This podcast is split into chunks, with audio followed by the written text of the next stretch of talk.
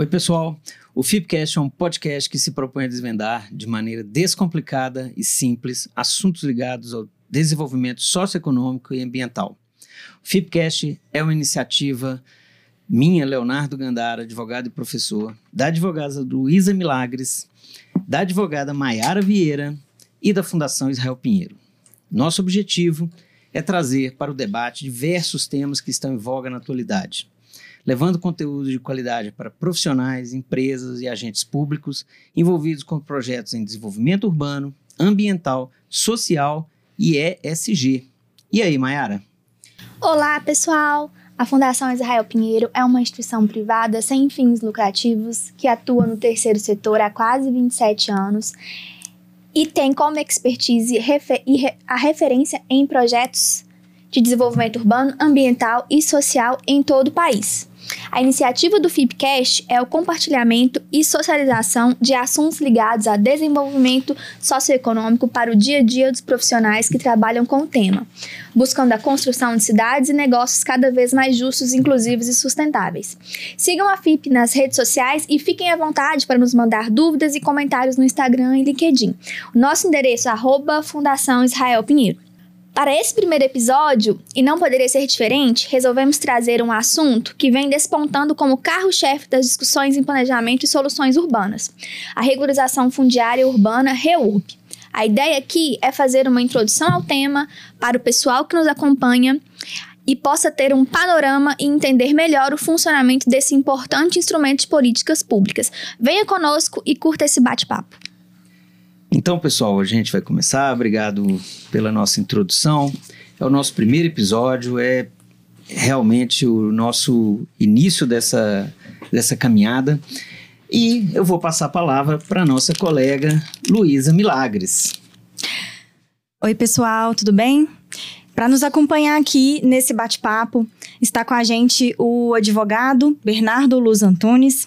Bernardo, bem-vindo. Obrigada pela disponibilidade, por estar falando aqui com a gente. O Bernardo, ele é mestre em planejamento urbano e regional pelo Instituto de Pesquisa e Planejamento Urbano da Universidade Federal do Rio de Janeiro.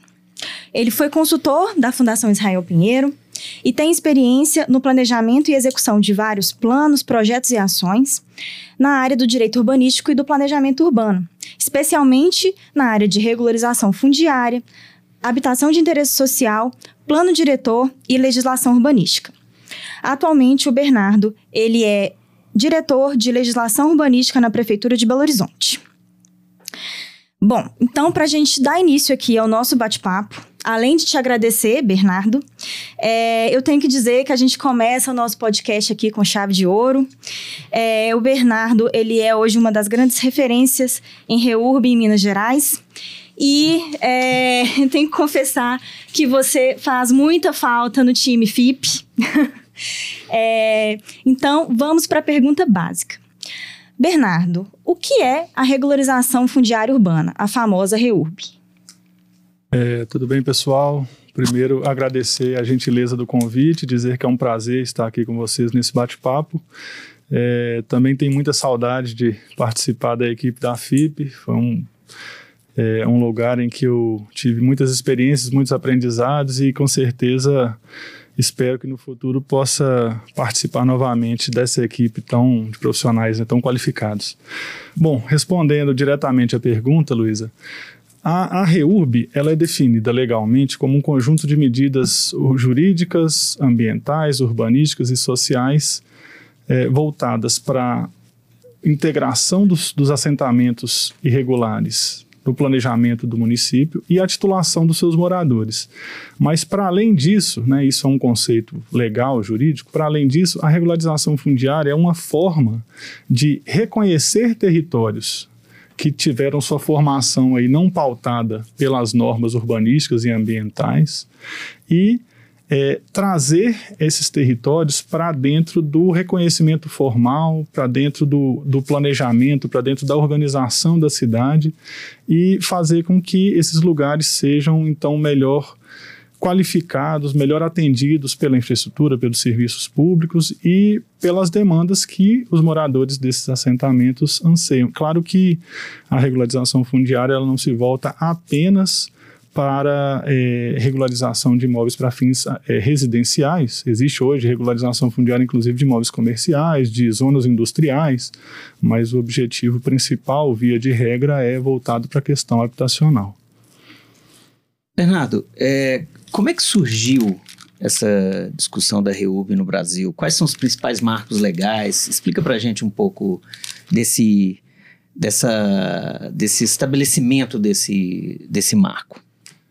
Bom, é, esse, esse assunto ele não é novo no Brasil, então a questão da regularização fundiária ele começa quando começa a irregularidade fundiária. E nós podemos dizer, por assim dizer, que a, a questão da a primeira lei, o primeiro marco normativo sobre regularização fundiária é a Lei de Terras de 1850, ainda do Brasil Império, porque foi um, uma norma que estabeleceu é, um regime que diferenciou as terras públicas e privadas no Brasil, ainda num, num período monárquico, e que trouxe ali, ainda que de maneira muito simplificada, é, os, os, primeiros instrumentos para a formalização e reconhecimento e legitimação das posses das terras que eram apenas possuídas e não tinham uma propriedade formalizada, e de forma que isso pudesse ser regularizado.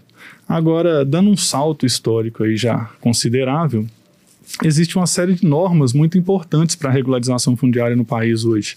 A REURB, tal qual a conhecemos, tal qual delineada hoje, ela veio com a medida provisória 759 de dezembro de 2016, depois convertida em lei, que é a famosa lei da REURB, a lei 13.465 de 2017.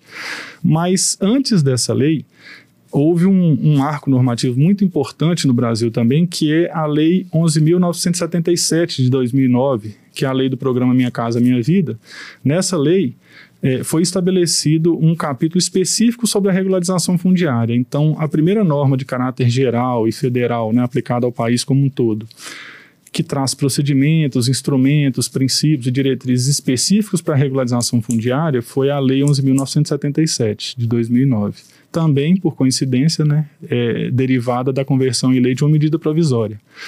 É, mas, então, esse, esse marco normativo, ele veio sendo alterado, desenvolvido, numa certa medida aperfeiçoado, eu, eu, diria que nem tudo que foi alterado foi, foi melhoria, mas enfim, ele vem sendo alterado e vem sendo adequado para a realidade brasileira desde pelo menos então 2009, que quando se, se, se formalizou essa primeira lei específica sobre regularização fundiária. Mas é claro que tem outras normas aí sobre parcelamento do solo, sobre direito civil, direito de propriedade, sobre direito ambiental, sobre direito registrário, direito imobiliário, que incidem sobre a regularização fundiária, mas não tratam diretamente desse assunto. É, assim, é, talvez o que você está falando, ele é muito a ver com a própria realidade brasileira, independente do assunto que a gente vê. A gente tem muita legislação, a gente tem muito direito positivo, a gente tem muita regra. Mas qual que é a distância entre essa realidade, desculpa, entre a realidade factual né, e o planejamento urbano, a partir dessa visão que você acabou de falar? Bom, essa, essa pergunta é muito boa, porque assim, a, a, distância entre a realidade e a legislação no Brasil é do tamanho do Brasil, ou seja, é bem grande. Porque é, o processo de desenvolvimento urbano e de urbanização, né, de formação dos espaços urbanos, de conversão dos espaços rurais para espaços urbanos, que muda toda a lógica de apropriação do espaço, de distribuição das atividades, inclusive das atividades econômicas, né, agora muito mais concentradas do que num, numa esfera rural, ela molda o caráter dessa distribuição espacial das pessoas e dos, e dos serviços, das atividades no Brasil.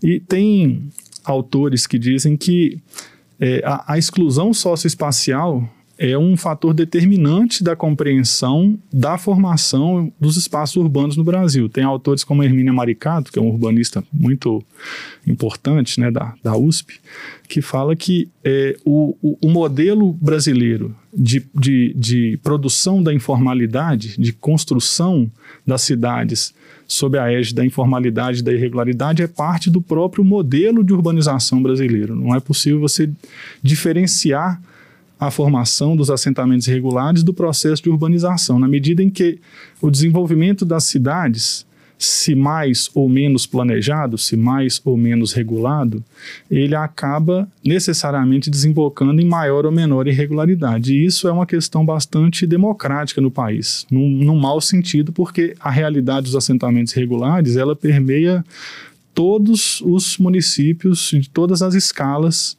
nesse país. Todos os municípios é, é, é uma hipérbole, assim, mas tem dados da, é, do IBGE a partir do censo e da análise dos indicadores municipais que apontam que em cidades com mais de 500 mil habitantes, por exemplo, cerca de 97% têm assentamentos irregulares. Então, é quase uma, uma unanimidade. E, e em, municípios de menor escala, essa realidade acontece também, mas em, em, um percentual um pouco menor. Mas ele é bastante difundido. Mesmo em cidades pequenas, é muito comum a presença de loteamentos irregulares, ainda que não com caráter de favelização ou com, essas, com esse nível de precariedade que a gente é, mais se habituou a ver em grandes capitais, em grandes cidades.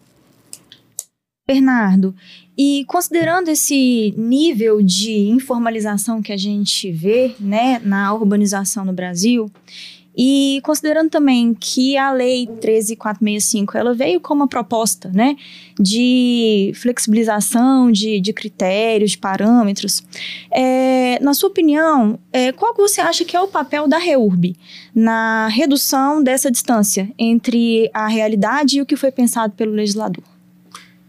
É, tem um exemplo que eu costumo dar muito em, em audiências públicas, quando, quando a gente normalmente começa um processo de regularização fundiária, a gente costuma fazer uma grande assembleia para ter esse contato direto com, com a comunidade que vai ser é, atendida nesse projeto, normalmente por iniciativa dos próprios municípios ou governos estaduais ou federais. Mas então, nesses eventos eu costumo começar falando o seguinte: a importância da regularização fundiária é viabilizar e facilitar o processo de reconhecimento daquela área, de legalização daquela área. E é um primeiro passo, não precisa ser necessariamente o primeiro, mas é mais um passo para a melhoria da condição de vida das, da, da, daquela população que está naquele território. E em relação a essa questão da distância da realidade da legislação, eu gosto muito de brincar com o seguinte exemplo: é, você tem uma planta de um loteamento, um desenho que vai falar onde é que é rua, onde é praça, onde é lote, e você tem o bairro já estabelecido. Em, em muitos casos, o que acontece é que a realidade colocada, né, as divisas, os muros, as casas, a, a, a rua depois de construída e consolidada, ela não condiz com aquele desenho, com aquela planta do loteamento. Então, eu costumo brincar. O que, que é mais fácil? Tirar todas as casas e os muros do lugar e colocar no lugar certo igual está na planta ou mudar a planta? Eu acho que é sempre mais fácil mudar a planta. Então, o processo de regularização fundiária, em certa medida, né, dando um exemplo muito simplificado, é mudar a planta, é pegar a realidade que existe no território, reconhecê-la enquanto tal e trazer ela para os registros, para o planejamento, para o cadastro administrativo, para o projeto de parcelamento, enfim, para a realidade formal, para a realidade que é reconhecida pela legislação e pelo planejamento urbano. Então, é, é, Bernardo, então considerando isso que você falou, qual que é essa conexão da REUB com o plano diretor? Bom, o, o, o, plano diretor, ele é a lei que rege, ou deveria reger, todo o desenvolvimento e o planejamento urbano do território municipal, né? Conforme é, previsto na Constituição e no próprio Estatuto das Cidades, ele é obrigatório para municípios acima de 20 mil habitantes, dentre outras especificidades. É, áreas que estão em regiões metropolitanas e etc.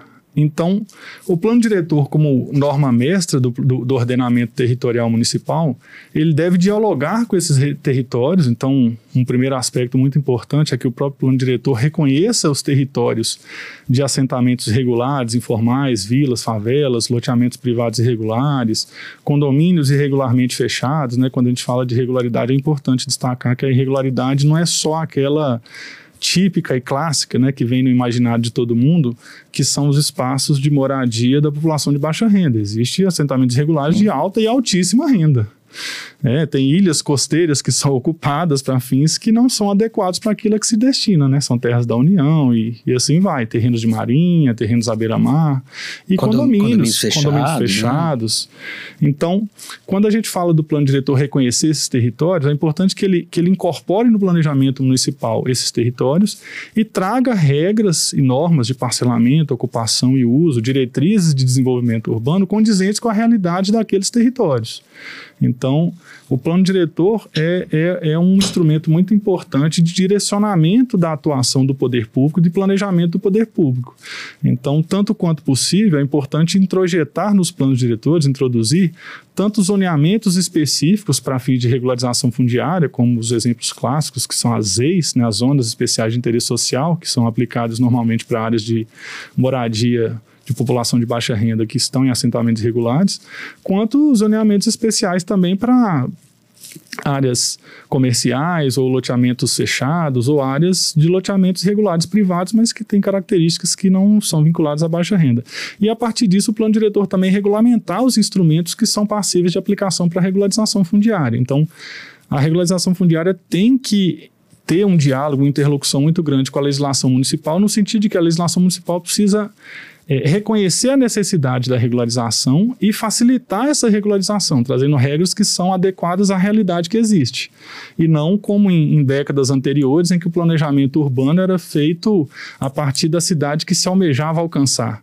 Então, via de regra, as áreas de vilas e favelas eram em branco no mapa, elas não eram nem mapeadas tampouco né, reconhecidas e, e, e, terem políticas públicas dirigidas a elas. Então, essa realidade hoje, felizmente, é bem diferente. A maioria dos planos diretores feitos pós-estatuto da cidade já reconhece esses espaços e, via de regra, trazem instrumentos, zoneamentos, parâmetros urbanísticos mais adequados para a realização e implementação da regularização fundiária. É, legal, você usou uma expressão nessa, nessa sua resposta agora, nesse seu comentário agora, que é diálogo, né? Que, o, que a, o plano diretor e a REUB devem dialogar. Quais os outros diálogos que podem existir em relação, a, por exemplo, a outros planos municipais, né? Gerenciamento de resíduos, mobilidade urbana, é, preparação para emergências, enfim. É óbvio, cada município tem sua especificidade, mas como é que seria esse diálogo do, da REURB com outros planos municipais? Até mesmo com relação aos planos municipais de regularização fundiária, né? É, os grandes centros estão é, entendendo a importância de, de, ter um planejamento, né, para se realizar a, a, regularização.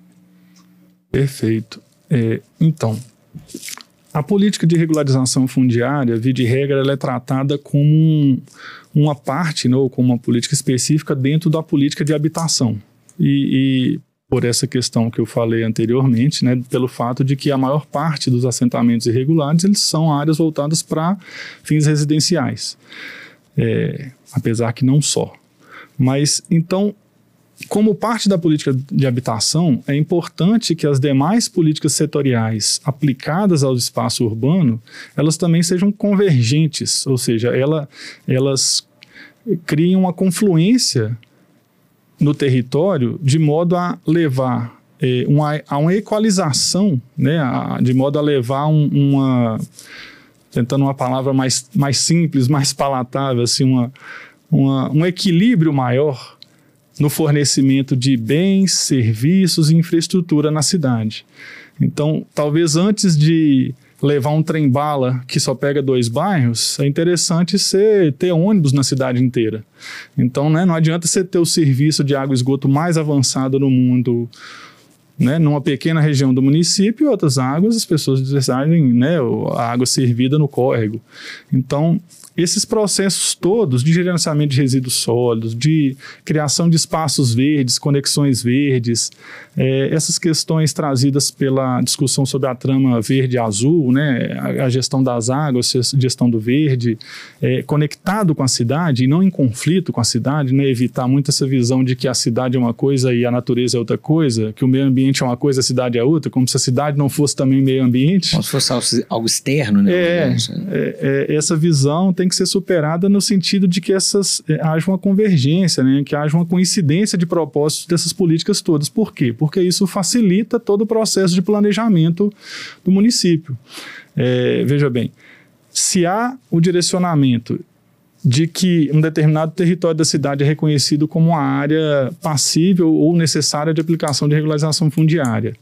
Mas a diretriz de implantação de pavimentação, drenagem, água, luz e esgoto não está direcionada para aquela região da cidade, esses processos não vão ter o melhor aproveitamento, não vai ser eficiente, porque é, você vai incidir uma política pública num território que vai demandar outras políticas que estão caminhando para o outro lado.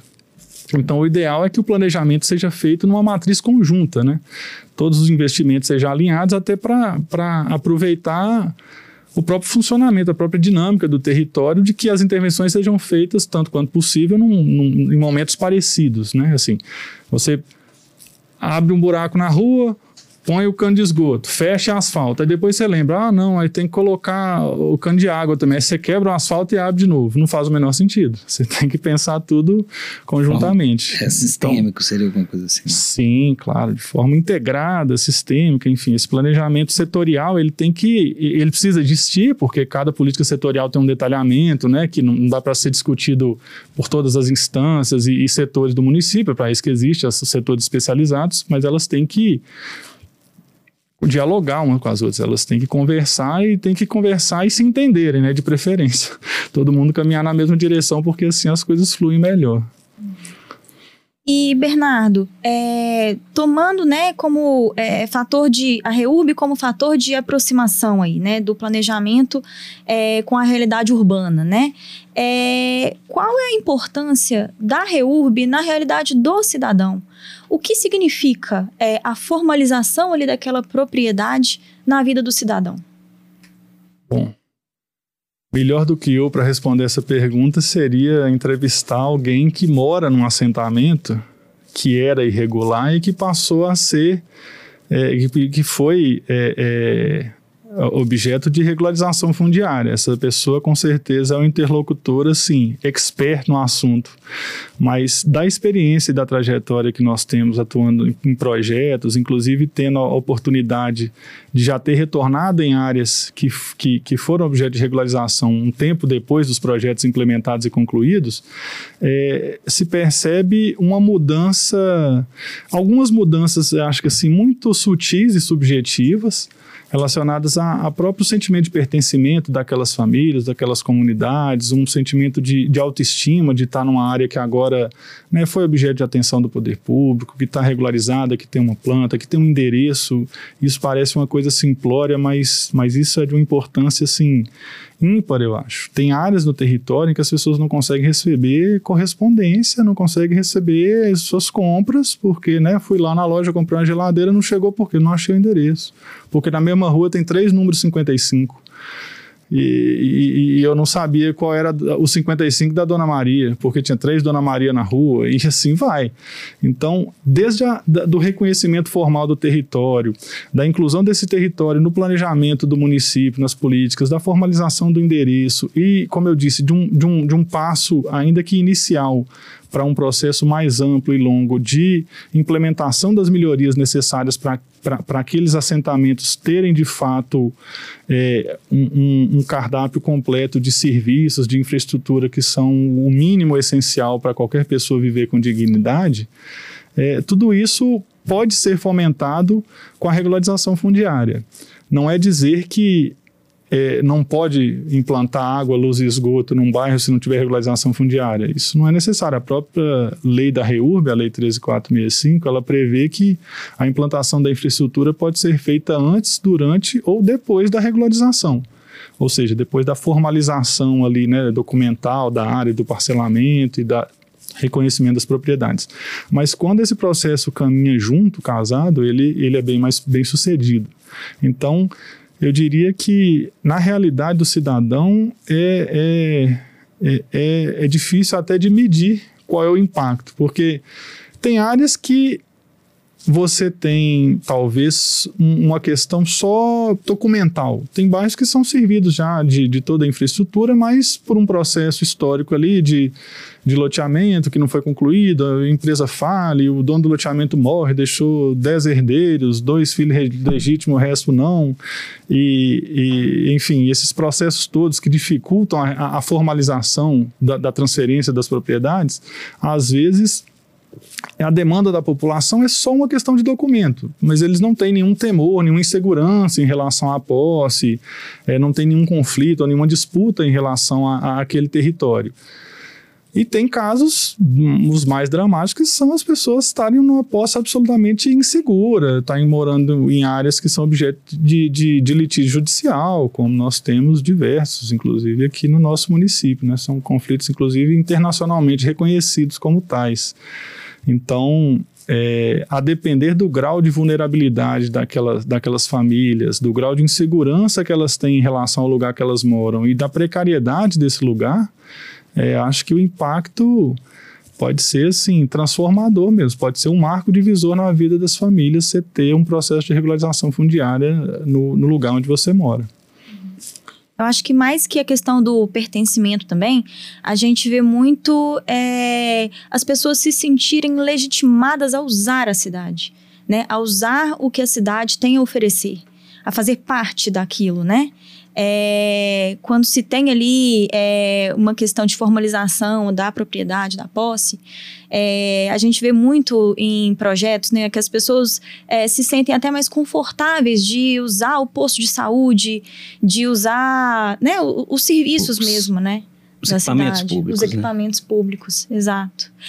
E, Bernardo, é, é, no aspecto econômico, né, é, ainda nessa questão do benefício da REURB para o cidadão, né, a gente sabe que existem é, estudos, né, que falam sobre a questão é, econômica, né, da, da questão da, da propriedade é, poder servir como crédito, né, para as pessoas, fomentar negócios, fomentar os negócios das pessoas. Então, como que você vê isso, é, essa questão econômica, o, o, impacto econômico da REURB para o cidadão?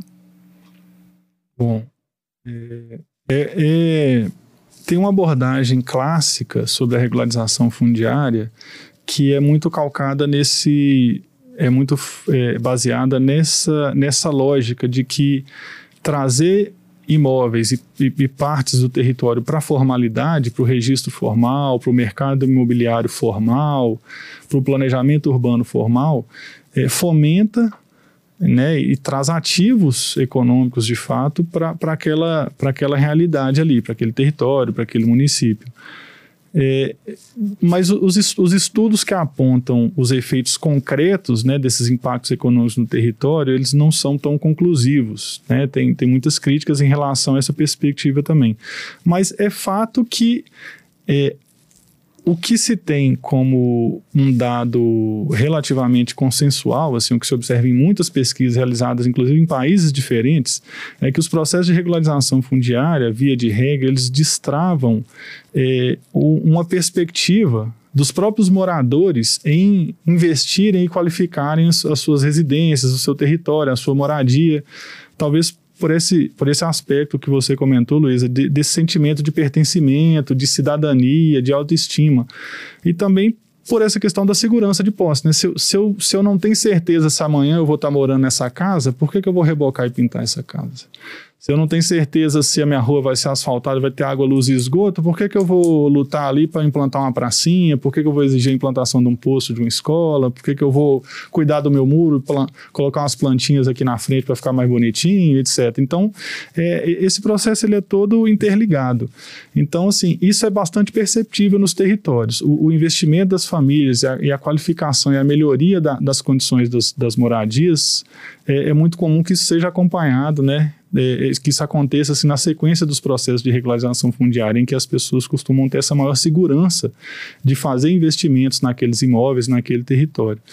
E, por outro lado, existe essa perspectiva também de que é, o crédito imobiliário ele é um crédito, digamos assim, com juros mais acessíveis. Então, se você tem um imóvel para dar em garantia, e isso você só consegue isso com um imóvel formal, né, com um imóvel regularizado, pelo menos no mercado financeiro tradicional, é, você consegue fazer, de fato, empréstimos, de acessar recursos que, outra, que de outra forma, assim, tanto num volume quanto numa, numa condição de pagamento, são muito mais favoráveis do que um crédito pessoal. Né? Quem, quem deve cartão de crédito aí sabe bem o que eu estou falando.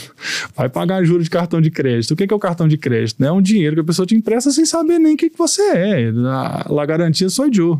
Ou seja, não tem garantia nenhuma de que você vai pagar aquele crédito. Quando você tem um imóvel para dar em garantia, o banco fica um pouco mais tranquilo. Não, isso aqui eu acho que eu tenho a chance de receber esse dinheiro de volta. Então, a, taxa de juros costuma ser proporcional a esse grau de risco do investimento. Mas é, essa questão econômica, ela, ela acho que ela vai muito além da questão do, da, da esfera pessoal, da capacidade de crédito, de investimento das famílias. Tem um sentimento mais coletivo de, de valorização daquele território que é fomentado de diversas maneiras, inclusive pela, pela instalação de, novos, de novas atividades, comércio, serviço, aquelas áreas costumam criar uma dinâmica é, social mesmo, econômica maior que não é assim. Você não pode atribuir isso diretamente à regularização fundiária, mas com certeza a regularização e a formalização contribuem favoravelmente para esse processo. A valorização mesmo, né, da área em si. Com certeza. A valorização imobiliária dos imóveis regularizados, ela é imediata. Quando se anuncia o processo de regularização num determinado assentamento ou bairro, o preço dos imóveis aumenta. Antes de começar. Isso é um dado muito curioso e é, e, e é observável assim, em diversas experiências diferentes, em diversos lugares, em qualquer lugar do mundo. É a mesma lógica. Assim. Falou, é um assentamento irregular. Falou que vai regularizar, não precisa nem começar o processo. Falou que vai regularizar, aluguel aumenta, o preço dos imóveis aumenta, já tem gente querendo morar, já tem gente querendo vender. É, é, assim, o mercado reage, o mercado é, é danado. Ele reage instantaneamente, ele não perde oportunidades. A regularização, com certeza, atua nesse sentido, da valorização. Bernardo, é, é, você listou uma série de, de oportunidades e pontos positivos, principalmente na, no ambiente mais, mais da vida real, da vida do cidadão, mas não, considerando um aspecto mais amplo e do, do processo da regularização fundiária urbana é, da REURB como um todo, né? Você poderia dar um... Óbvio que a gente está aqui no bate-papo, é um processo mais simplificado, né? Mas quais seriam os, os pontos positivos da REURB como processo para a sociedade? Não só nesse aspecto do cidadão ou do dia a dia mais prático, mas os pontos positivos e, por outro lado, quais os, digamos, é, as dificuldades de implementação que a gente tem, tá entendendo? Esse, essa é, esse confronto, os pontos positivos, mas ao mesmo tempo quais as dificuldades de implementação que nós temos? Certo. Os, os, os, os ônus, os famosos ônus e benefícios. Né? O próprio Estatuto da Cidade, que é uma, uma lei muito importante no Brasil, ele traz né, como um dos princípios básicos assim, do ordenamento territorial a justa distribuição dos ônus e benefícios da urbanização. Então, quando você pensa é, em processo de regularização fundiária, costuma-se muito pensar nos aspectos positivos mesmo, mas é claro que tem tem encargos, tem questões é, complexas, tem, tem, tem barreiras a serem superadas para a implementação da regularização fundiária. Então, vamos falar de coisa boa. Começando os aspectos positivos, é, eu acho que a regularização fundiária, ela, ela pode ser esse processo, né, como eu disse, que, que vai é, fomentar, que vai iniciar, que vai incentivar é, um olhar mais atento e mais atencioso do, do, do, poder público em relação àqueles territórios que, que, via de regra, se desenvolveram de maneira quase que independente do poder público. Assim, a presença do Estado, seja através de serviços públicos, de infraestrutura ou mesmo de planejamento de benfeitorias, nesses territórios costuma ser muito menor do que na, na, nas áreas da cidade formal. Então, é, é importante equilibrar né, essa, essa atenção. Então, é, como uma forma de, de, de, trazer esses, esses territórios para um lugar de evidência, assim, de dizer, oh, gente, eu estou aqui, eu moro aqui, eu sou cidadão dessa cidade, essa área também é importante para a cidade, tem muitas famílias, histórias e pessoas que estão aqui, então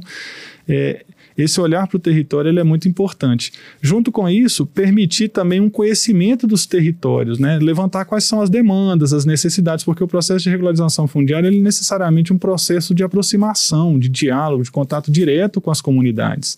Então, com isso, você tem também uma oportunidade muito interessante de ouvir essas comunidades. Não que elas não sejam ouvidas por outras formas, mas assim, Quando a pessoa bate na sua casa e pergunta o que, que você está precisando, é diferente você falar assim: acesse o site da ouvidoria do município e faça suas elogios, críticas e reclamações.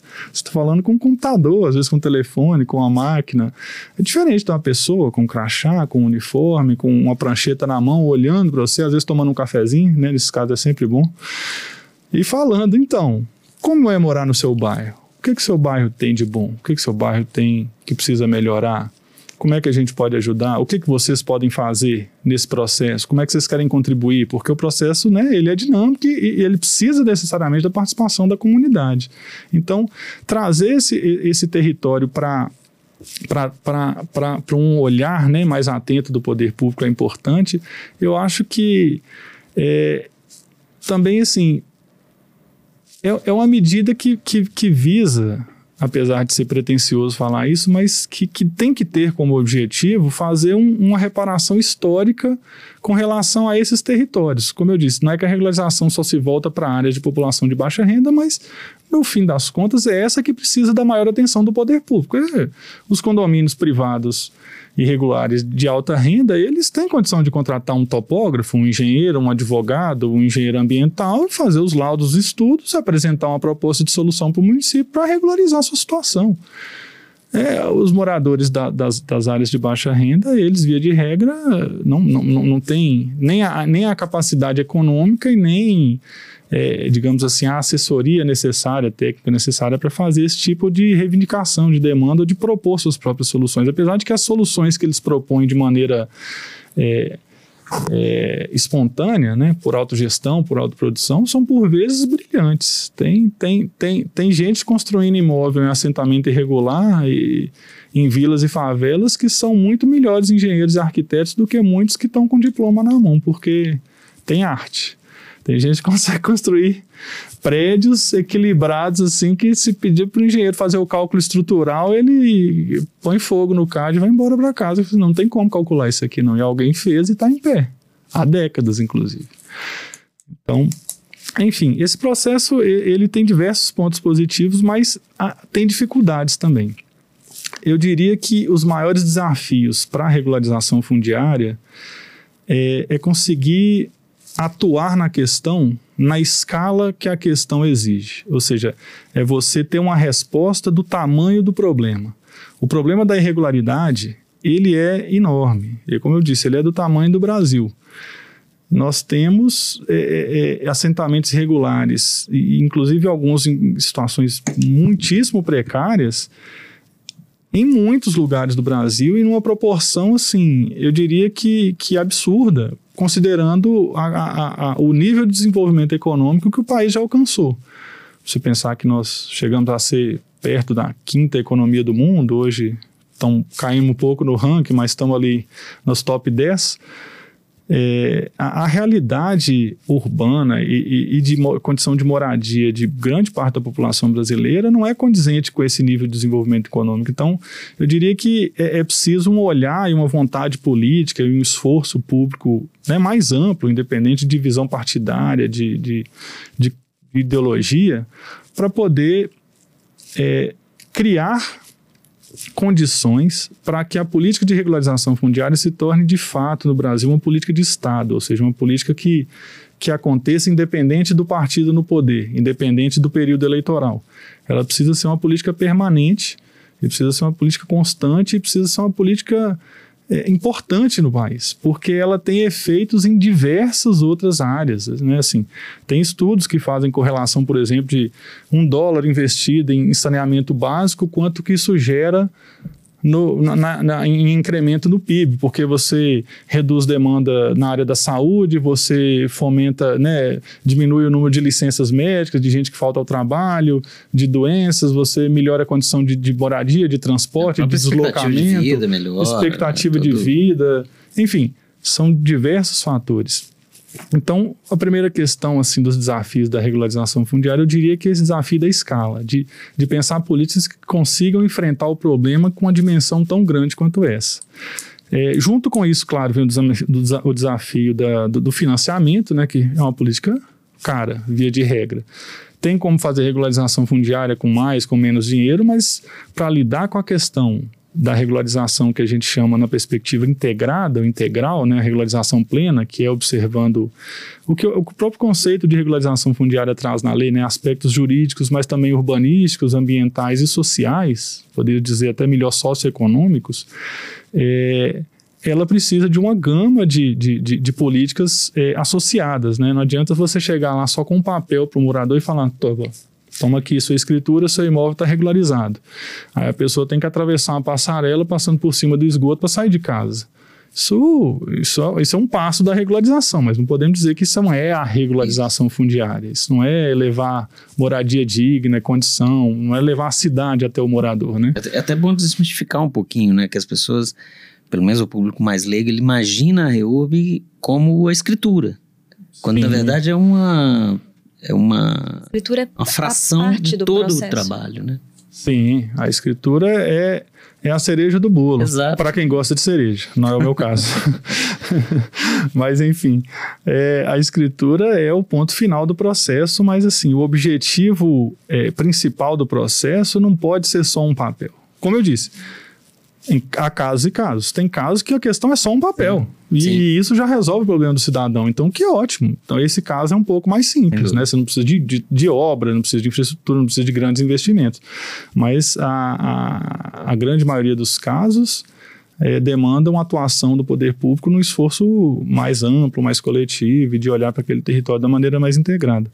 E, e, o segundo desafio que eu diria, além da escala, além do financiamento, é, é pode ser, de certa forma, depor contra a regularização fundiária, mas não é isso que eu, que eu quero dizer. É tratar a regularização fundiária como ela é, que é uma política curativa, ou seja, é uma política que atua depois que o problema está instaurado. Então, é, é não transformar a regularização fundiária como a política de habitação por excelência é, é, é, tratar a regularização fundiária, mas também tratar da política de habitação, do, da produção da habitação de interesse social, da, de prover condições de moradia dignas e um mercado popular da moradia que seja acessível e condizente com a capacidade de renda da, da população brasileira. Né? Não adianta você ter um mercado imobiliário que só atende 10, 20% do, do, da população, porque o acesso ao financiamento imobiliário ele é elitizado. Né? Você dificilmente vai conseguir eh, viabilizar a aquisição de um, de um imóvel, de um lote, num loteamento regular, com uma família que ganha um salário mínimo. Porque o custo de, de, né, de, de urbanização, de produção de um, de, um, né, de, de, de, um, de, um, de um lote urbanizado e regularizado, feito seguindo todos os trâmites, ele é alto, ele é alto mesmo. E isso não só porque tem né, os interesses econômicos, o lucro das empresas é alto porque ele é complexo, porque demanda uma série de serviços, porque demanda uma série de, de procedimentos, de licenças, de alvarás, de obras, de intervenções, demanda tempo. Então, enfim, acaba que o custo da terra no Brasil, historicamente, ele é desproporcional em relação à renda da população. E não por acaso, né? Quem, quem não consegue acessar os imóveis do mercado formal vai para como der, porque não tem como sublimar. Você não pode sair do seu horário de trabalho ou da escola e desaparecer, aparecer no outro dia. Todo mundo mora em algum lugar.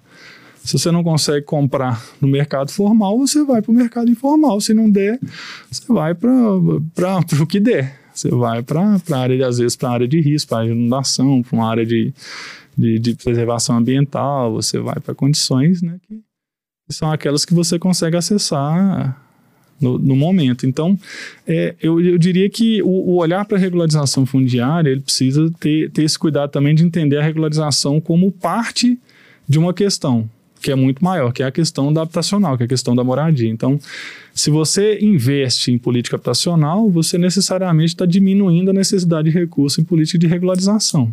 O, o, sonho de todo mundo que trabalha com regularização fundiária, todo mundo não, muito. O meu sonho, e de algumas pessoas, tem gente que quer que continue para sempre o problema, para sempre ter trabalho. Mas eu, eu, eu sonho em, em, nunca mais precisar trabalhar com regularização fundiária, porque assim, se, eu parar de trabalhar é porque resolveu o problema. Eu não vou viver para ver isso, mas eu acho que o, o horizonte, né, pelo menos a, a o sonho tem que ser esse, assim, né? Trabalhar para um dia não precisar mais fazer isso, para que todo mundo de fato possa é, ter a sua casa, a sua residência numa condição minimamente digna. É isso aqui é importante pensar. E, Bernardo, tomando como base a sua experiência pessoal, os projetos que você já atuou, é, o que que você poderia falar para a gente assim de lições aprendidas dos processos na prática de REURB? Essa pergunta é muito interessante. Eu aprendi tanta coisa com a regularização fundiária, mas eu acho que é, é importante a gente pensar em algumas coisas assim que são fundamentais para que esse processo aconteça. É, primeiro, não é para desanimar ninguém, mas regularização fundiária não é uma coisa fácil, não é simples e não é qualquer pessoa que faz. Qualquer pessoa, eu digo assim, é, não é qualquer equipe técnica que consegue começar e terminar um trabalho, não é qualquer instituição, não é qualquer município, né, sem um, um, um esforço legítimo e, e sem um empenho é, genuíno, assim, né, sincero de que aquilo aconteça, que vai fazer a regularização acontecer. E eu, infelizmente, tenho na, na minha experiência, eu vi e também atuei em processos que começaram e não terminaram. Eu acho que isso é uma das, das piores situações que existe. É, é uma frustração é, enorme para a equipe que trabalha, para quem está envolvido, e pior ainda, né? É, é, é um beneficiário, né? É, é um, é um uma desilusão né, para a população que teve ali, né? Viu um, uma promessa, viu é. um, criou uma expectativa sobre aquilo e que não viu ser concretizado. Então, isso que eu ia falar, a quebra da promessa, né? É, isso, e, é. e, isso, infelizmente, é, é, é, recorrente. Assim, nós somos um país de, de, promessas não cumpridas, especialmente quando se fala de, de atuações do poder público. Mas, é, por outro lado, é dizer que, que é possível, e tanto é que muitos processos são feitos, e, e também, assim, não é, não é, não é física de, de foguete espacial sentando, estudando, conversando, tendo a abertura com, com todos aqueles envolvidos, né? Conversando com o município, com os cartórios de registro de imóveis, conversando com os moradores, conversando com, às vezes, Ministério Público, Poder Judiciário, dependendo da situação do caso, tentando fazer esse acordo mais amplo no sentido de viabilizar os processos, eles são possíveis desde que você tenha de fato um empenho de todas as partes envolvidas e tenha uma equipe capacitada, porque não é um processo que se faz com duas, três pessoas, é um trabalho que se faz a muitas mãos. E eu acho que o maior aprendizado é esse, assim, a participação de todo mundo faz dar certo e é muito importante criar essa esse, essa energia, né, essa, essa, essa vontade, esse, esse, esse empenho de todo mundo junto para fazer acontecer. É, eu acho que uma das lições aprendidas, né, até mesmo em projeto que nós atuamos juntos, né, e um dos grandes dificultadores hoje do projeto na prática é a falta de informação, né, do próprio poder público, é, dos cartórios de registro de imóveis, do beneficiário eu não vou nem falar, né, assim, é, mas é, a gente vê muito isso, né? Na, na prática, no dia a dia. O poder público, as prefeituras, eles desconhecem completamente o instituto, é, a lei, né? Toda a legislação que, que envolve a REURB, né? Isso acaba dificultando muito também o, o trabalho da equipe técnica em campo, né? É, sem dúvida. O, o, eu acredito que recentemente tem tido um movimento interessante de divulgação, de ampliação mesmo da, da, da, da, da discussão, do diálogo sobre a regularização fundiária, mas é, por vezes é tratado como, talvez por isso, assim, por, por, por muitas pessoas acharem que é um assunto difícil, complexo, ah, não é para mim, ah, isso não é para o meu município, isso é muito difícil, não procuram nem se aprofundar, entender melhor o assunto. E, e é importante dizer que, que é, é uma política importante, é uma política necessária, para além de importante, assim, acho que fazer regularização fundiária hoje no Brasil não é uma opção de nenhum administrador, é uma necessidade. Eu, eu, eu não conheço nenhum município em que eu já atuei por qualquer objetivo que seja, inclusive independente de estar atuando com, com regularização fundiária, mas nenhum município que eu tive contato me relatou que não tinha assentamentos regulares, não tinha demanda para regularização. Então, essa é uma pauta importante, é saber assim, é uma pauta necessária. E quanto antes você começar a atuar, né, melhor é, é, é, uma questão que, assim, quanto mais tempo passa sem, sem ter atenção, pior a situação fica. Mais difícil, mais complexo, mais conflituoso fica o processo. Então, quanto antes atuar na questão, melhor.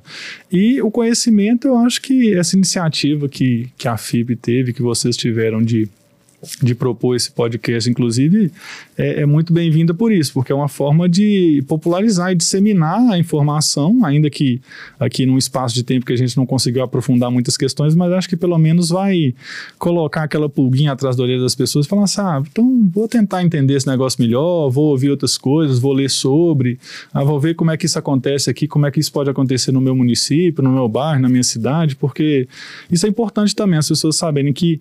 É, elas não precisam ficar sentadas esperando o, o, o, governante de plantão ou o partido AOB propor a regularização. Hoje em dia existem ferramentas e a própria lei de regularização fundiária prevê a possibilidade da, da, da, da população beneficiária, dos próprios moradores dos assentamentos, se organizarem e Hoje reivindicarem. eles são legitimados, né? Eles são legitimados. A dar entrada na, no projeto de reúbe, né? Justamente. Então, assim, é, é bom se a iniciativa partir do poder público, que já vai vir com uma proposta estruturada, que já vai se organizar, se planejar, inclusive financeiramente, para viabilizar o processo, mas a população não precisa ficar parada esperando, ela pode também fazer sua parte de, de reivindicar, de se organizar. Existem iniciativas de, de assessoria técnica, de, de de universidade, de projetos, enfim, que, que, que fazem esse tipo de, de atuação não que seja viável você começar e terminar uma regularização fundiária sem ter nenhum diálogo com o poder público, com municípios. Não, não é viável, até pelas próprias atribuições que, que o município tem, mas dá para ajudar muito. Um, áreas de regularização fundiária em que a, a, população participa do processo, se envolve, se empenha em fazer aquilo acontecer, com certeza são mais rápidas e mais bem sucedidas do que aqueles processos em que a, o comportamento é, digamos assim, mais mas de sentar e esperar. Bom, pessoal, agradecemos aqui o Bernardo pela participação do nosso podcast, por compartilhar conosco é, o seu conhecimento, que foi de grande importância, né? Como ele falou, é um tempo curto que a gente está introduzindo esse assunto aqui. É, e é, para o próximo podcast da FIP, temos um spoiler que é planejamento urbano na região metropolitana de Belo Horizonte. E por último, pessoal, para quem quiser acompanhar a fundação, os nossos projetos, existe um acervo muito bacana no site www.israelpinheiro.org.br. A gente disponibiliza todos os projetos que foram executados ao longo desses últimos 27 anos com fotos, é, diagnósticos, relatórios, tudo no nosso site. E também, para quem estiver passando por Brasília, faça uma visita no Espaço Israel Pinheiro, que é o nosso braço de desenvolvimento é, social, ambiental, para acolher a comunidade que queira conhecer mais e participar. E também em Caeté, o nosso museu Casa de João Israel Pinheiro. Agradecemos mais uma vez e desejamos aí é, que vocês curtam bastante e compartilhem conosco é, as dúvidas e as perguntas nos nossos canais. Um abraço.